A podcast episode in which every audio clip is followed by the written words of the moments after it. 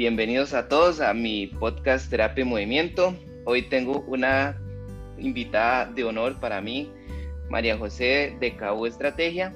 Fue el ángel de la guarda mío en, tiempos pandémicos. Eh, gracias a ella yo pude como reordenar mis ideas como emprendedor y como eh, líder de un equipo. Entonces hoy quería aprovechar la oportunidad para conversar un poco del origen del Rehab, que siempre había querido hablar un poco de cómo surgió mi emprendimiento, las etapas en las que he pasado y este, presentarles a María José como la salvadora del Rehab. Buenas noches, María José. Buenas noches, Rolo. Muchísimas gracias por, por la invitación y por, por el, honrarme con el espacio para conversar un ratito. Muchas gracias. Bueno, les voy a contar eh, cómo fue que nació Rehab. Eh, yo como terapeuta, eh, casi toda mi, mi, carrera profesional he sido autoempleado. O sea, nunca tuve un trabajo en el que fui empleado de alguien y ese alguien me enseñó todo lo que yo no quería hacer cuando fuera a llegar a ser jefe. Entonces yo me acuerdo muy bien que esos siete meses en esa clínica me dejaron marcado para toda la vida porque no era lo que yo tenía en mi, en mi cabeza como, como un líder de un equipo. Em, mis papás a mí siempre me enseñaron como a esforzarme mucho por mis cosas y, a, a salir adelante. Entonces yo trabajo desde que tengo 17 años, pasé por la recepción de un gimnasio, di clases de natación a chiquitos, di masajes en las casas, soy entrenador personal desde que tengo 19 años. Em, he pasado, tengo, he tenido varias facetas y siempre me he llevado buenos recuerdos de las personas que me lideraron o de los jefes que tuve, menos en esa clínica de fisio. Ahí fue donde yo descubrí que yo tenía un líder interno que no sabía que tenía. Cuando entré a una cadena de gimnasios muy grande, eh, empecé a probar cómo era manejar un equipo.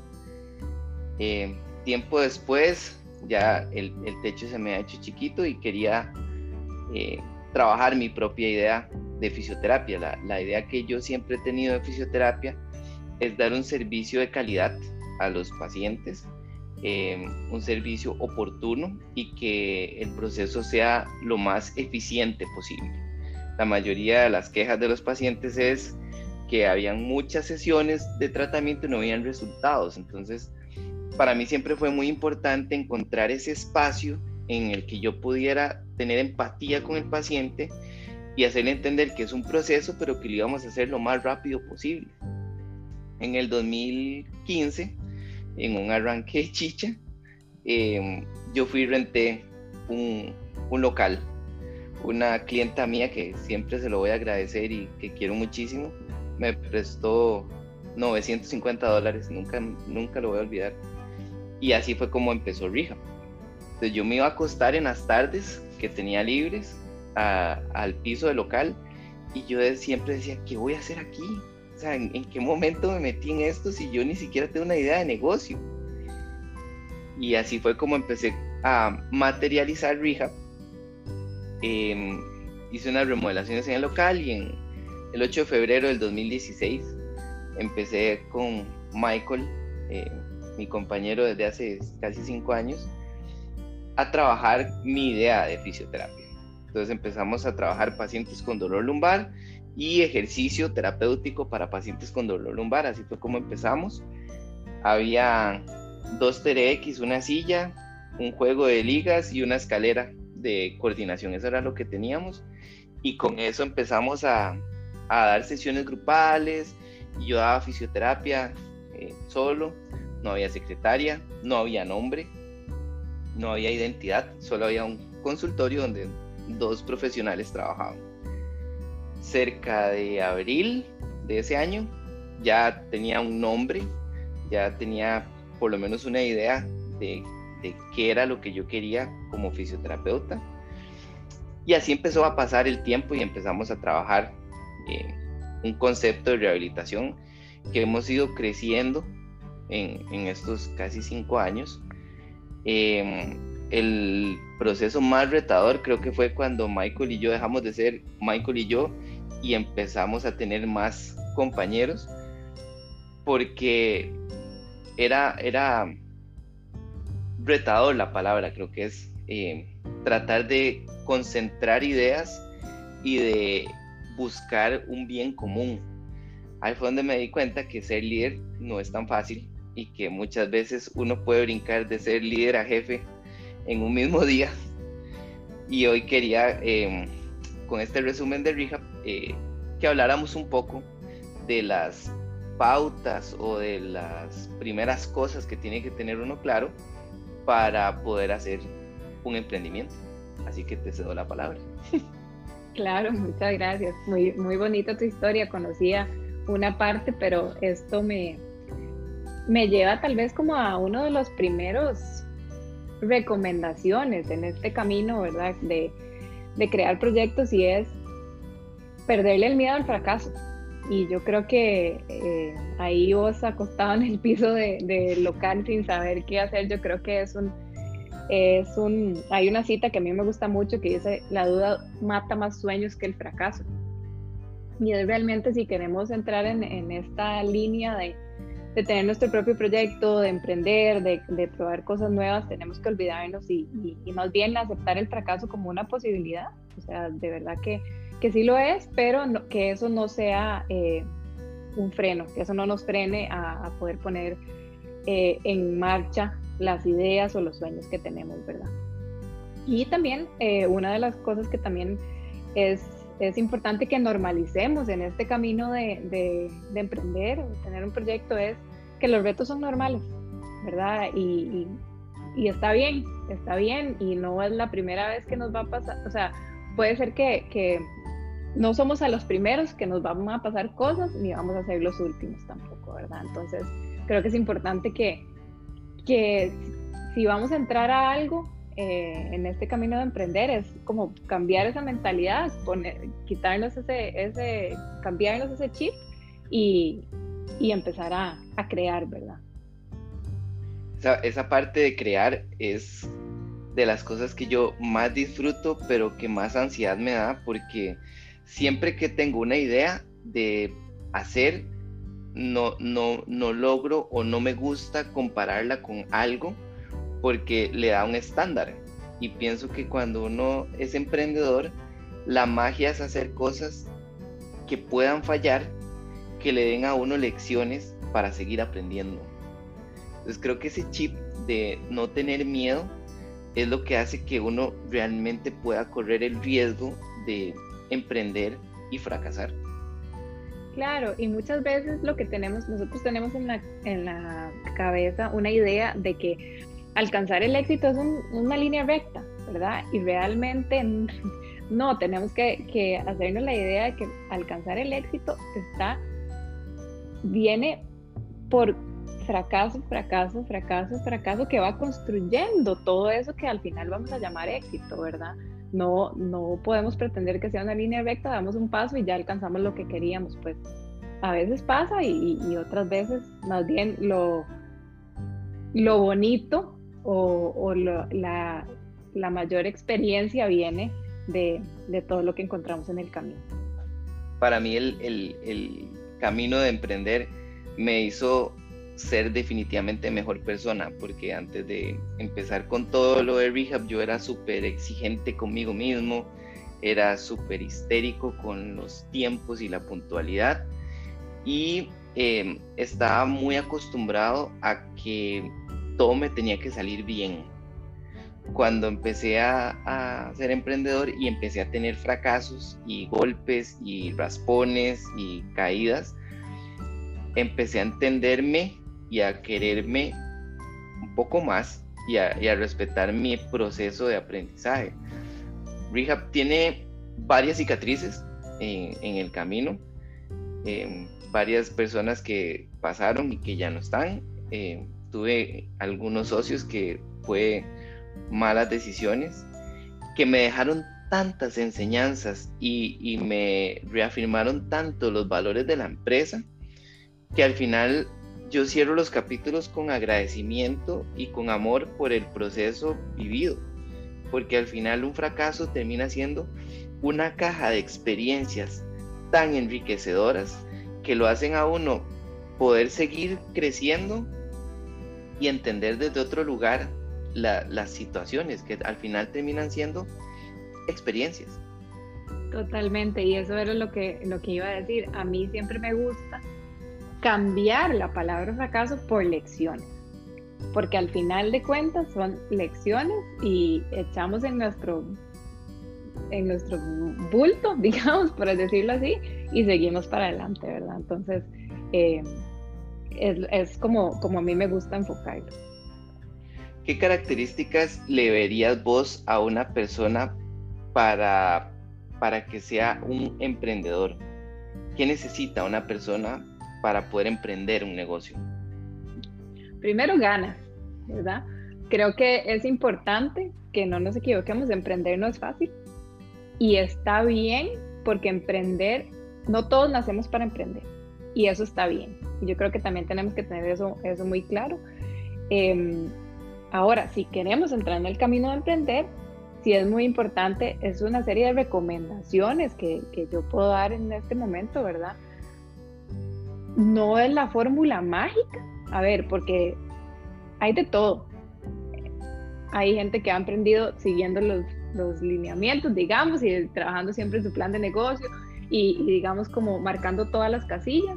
Hay otros que se han, lanzado la idea y después retroceden un poco para ordenar un poco eh, lo, que han, lo que han hecho hasta el momento. Hay otros que tal vez ya llegan en, una segunda, tercera fase y pues es momento de, de, hacer una pausa y, y de y analizar un poco dónde están. Entonces, no hay, no hay, una, no hay una manera correcta 100% de hacerlo, ¿verdad? Ahora, ¿qué sí, es, ¿qué sí son las recomendaciones? Si tenemos una idea, tener claro, o sea, en qué es lo que yo voy a emprender, qué es esa idea que tengo y realmente entre más, entre mejor lo defina, entre más detallada lo pueda tener, mejor todavía. Acordémonos que si somos de todo para todos, no somos nada para nadie, ¿verdad? Entonces eso a mí siempre me gusta, o sea, ¿cuál es, cuál de verdad es mi idea y en qué línea yo me voy a mover?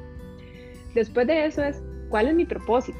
Y entendamos propósito con cómo impacto positivamente a la sociedad haciendo exitoso mi negocio, ¿verdad? ¿Qué le estoy dejando yo a la sociedad al hacer exitoso mi negocio? Y estas dos cosas atados pues a una propuesta de valor. ¿Por qué la gente va a querer ser mi cliente? ¿Cómo, cómo me destaco yo de los demás?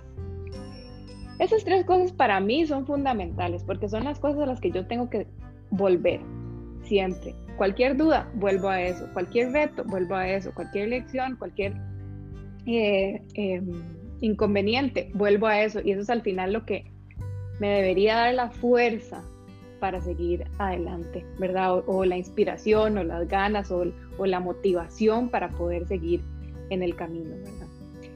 Una vez que tenemos eso, también es importante hacer nuestra tarea.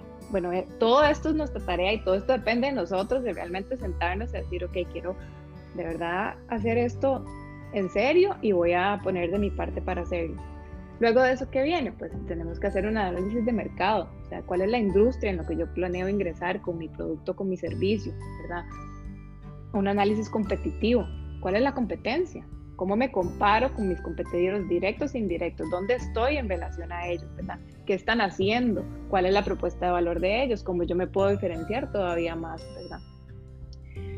Luego está toda la parte de definir servicios y precios. Y aquí también podemos, o sea, igual, realmente cuáles son los servicios que vamos a, o los productos que vamos a ofrecer, cuál precio vamos a tener y eso lleva también todo un trabajo detrás, ¿verdad?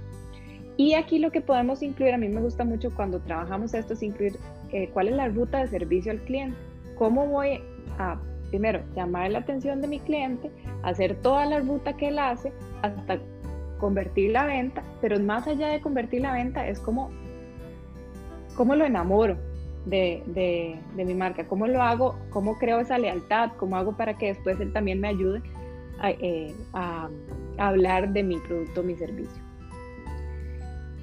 Otra parte fundamental, que es, eh, ahora lo mencionaste un poquito cuando hablaste de, de, Michael, es okay, cuál es esa estructura de la organización. Voy a tener socios, voy a tener personal, qué tamaño es, cómo se ve, cuáles son, cuáles son las funciones para cada puesto o el área de liderazgo para cada una de las personas, cuál es el salario para cada eh, persona que está involucrada. Y esto es también, o sea, así con las personas que vamos a, tener contratadas o que van a trabajar con nosotros y también con nuestros socios. No tenemos que tener miedo de sentarnos y definir, ok, cuál es, con un socio, cuál es su rol, cuál es el mío, hasta dónde llego yo, hasta dónde llega usted, cuáles son sus responsabilidades, cuáles son las mías, ¿verdad? y atado a eso también, cómo cada uno va a rendir cuenta. ¿Verdad? Que no se nos olvide que al final lo que queremos esto, es que esto sea un negocio y entre más claro y transparente, mejor. Y después de eso vienen ya también toda la parte de cuáles son los objetivos, idealmente un año, tres años, cinco años, por el primer año hasta por trimestres, ¿verdad? Y cómo vamos a ir midiendo si vamos alcanzando esos objetivos. Es muy importante también que, que tengamos objetivos que se puedan medir, ¿verdad? Para poder ir monitoreando cómo está el, el desempeño con eso importantísimo que me encantó el, el, episodio eh, que hablaste de salud financiera es eh, cuáles son nuestras proyecciones financieras, cómo estamos. Y yo siempre, siempre hablo aquí, es mejor asustarse viendo los números en el papel que enfrentarse con, con números cuando uno ya está en el día a día y operando, ¿verdad? Entonces... Eso es lo más triste que le puede pasar a uno. Checa ahí. Em, y después también, cuáles son nuestras acciones de mercadeo, cómo pensamos colocar nuestros productos o servicios, cómo vamos a formalizar nuestro emprendimiento, ¿verdad? Vamos a ser trabajadores, eh, vamos a ser persona física, persona jurídica, hacienda, la caja, eh, propiedad intelectual, registrar la marca, todo esto. Y eh, bueno, pues si, estamos buscando inversionistas, también cuál va a ser nuestro pitch de ventas, con qué vamos a salir a presentar nuestro proyecto, ¿verdad? Entonces, eh, esto es como un resumen de, de, las cosas que podríamos tener en, eh, mapeadas, por así decirlo, si queremos salir a, a, montar un proyecto. A mí me encantaría que, que la gente tuviera un manual para hacer su emprendimiento y que no hagan las cosas que a mí me pasaron, porque son tan angustiantes y, uno puede tener niveles de frustración tan altos. Yo me acuerdo el primer año que nosotros cerramos eh, Rehab como el 20 y pico de diciembre. Y yo me fui para la casa pensando, mae, no sé si voy a lograr el año que viene. Porque yo no sabía si estaba ganando plata o no. Em, yo no sabía si tenía ahorros suficientes para aguantar un año más porque yo no sentía que lo estuviera haciendo bien.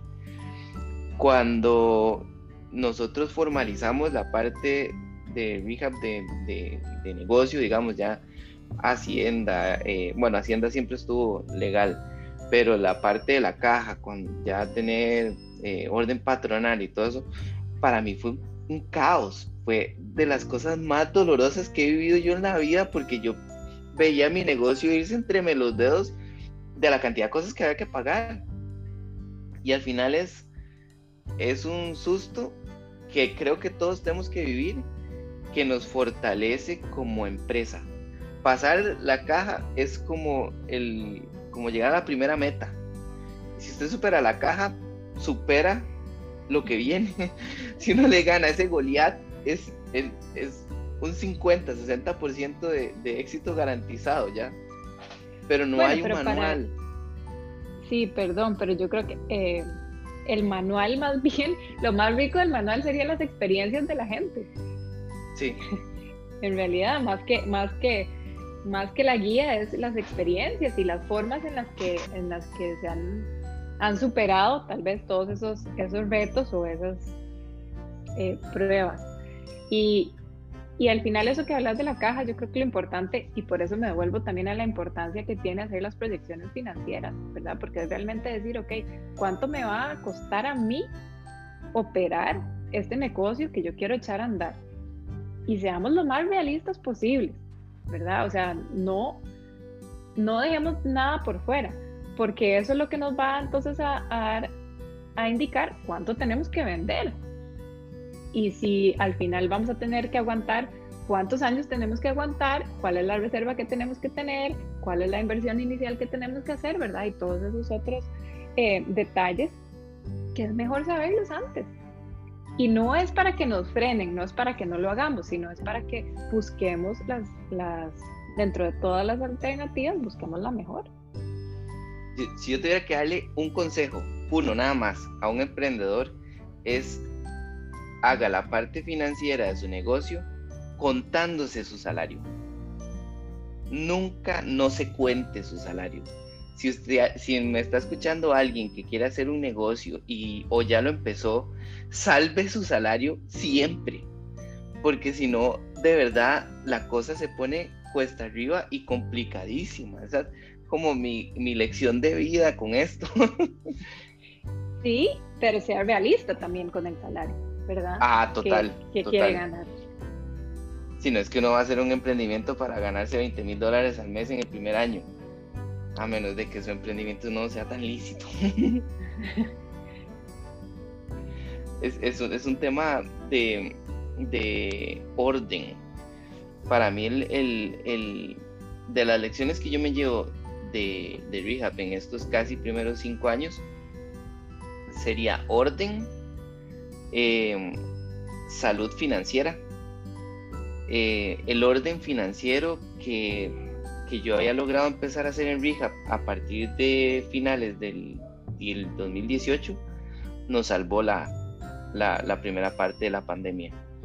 Porque no, no, no veo cómo hubiéramos logrado salir adelante si no hubiéramos tenido finanzas saludables. Eso es una de las, de las cosas que, que, que más agradezco haber quebrado adentro mío, porque de hecho el proceso de la caja me obligó a mí a tener mucho orden financiero y a medir muy bien las deudas que podía adquirir y las que no, y saber cómo podía crecer, porque tampoco es llegar y crecer todos los años un bombazo si uno no tiene materia prima para crecer. Claro, y si no, imagínate si no tenés también la idea clara cuál es tu propuesta de valor, qué es lo que realmente estás ofreciendo, cuáles son tus productos y servicios eh, que tenés, ¿verdad? Para cuál es tu mercado, si, si, o sea, es una suma de todo, ¿verdad? Porque vos eh, tenés la ventaja de que desde el principio estabas muy claro con lo que vos estás ofreciendo. Pero si a, eso, si a eso de la salud financiera que estás mencionando se le suman los otros factores, entonces al final uno siente que está nadando contracorriente en todas las áreas. Costa Rica no es fácil eh, para emprender. ¿Qué, ¿Qué herramientas le darías vos a una persona que, que está tambaleándose si arranca su, su negocio o no? ¿Cuáles serían los tres consejos que vos le darías? A ver, tal vez tengo como, como unas sugerencias, ¿verdad? Que sería, primero, lo que, lo que mencionamos antes, no tener miedo a fracasar, ¿verdad? Eh, los retos son normales y no estamos obligados a emprender tampoco. Entonces, si queremos emprender, que realmente estemos eh, seguros que queremos en ese, y si queremos probar emprender también, estemos dispuestos a probar emprender. Lo segundo es tratemos siempre de tener un plan de negocio. No tiene que ser el plan de negocio perfecto, no tiene que estar escrito en piedra, pero por lo menos tratemos de ordenar nuestras ideas y de tener una, una guía de lo, que, de lo que queremos hacer, de a dónde nos vemos, de cuáles son nuestros objetivos y de todo lo que mencioné anteriormente, ¿verdad? Lo tercero, mantener organización y enfoque. Y eso es parte un poco del, del orden que estabas hablando. Realmente qué es lo que estamos haciendo, qué es lo que queremos hacer, cuáles son nuestras prioridades, ¿verdad? Eso para un emprendedor es muy fácil perderse en todo lo que hay que hacer. O sea, tenemos mil cosas que hacer, todas tienen que pasar a la misma vez, pero por eso ser organizado es clave, mantener el enfoque también y siempre atarlo a qué es eso que yo quiero lograr, ¿verdad? Para no desviarnos en el camino. La cuarta, una cuarta cosa que yo recomendaría y que es para mí que tiene un valor que a veces no, no, como que no, o es algo a lo que tal vez no le damos la, suficiente importancia, es cuando emprendemos, muchas veces nos sentimos que estamos solos. O sea, pensamos que, o sea, que no, o sea, que, que, no vamos a poder, que estamos solos, que nadie me puede ayudar, todo eso. Si hay algo que tiene valor a la hora de emprender es buscar ayuda. Hay muchísima gente afuera que tal vez ya ha tenido la experiencia, que ya tiene su negocio propio, que ha tenido las lecciones, que ha recorrido ese camino, que está dispuesto a ayudar. Entonces, por eso ahora lo que te dije, para mí lo más valioso de un manual sería las experiencias de la gente que ya lo ha hecho, ¿verdad? Porque, o sea, es valiosísima la ayuda o una mentoría o un acompañamiento eh, y hay muchísima gente dispuesta a hacerlo. Y lo otro sería, por último, seamos realistas.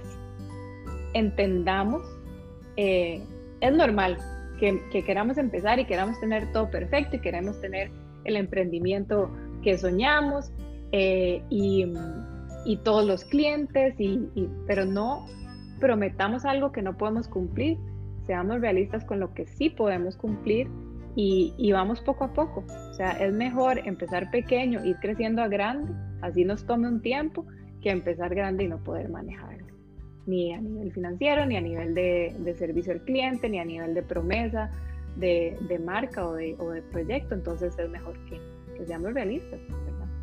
Y eso sería.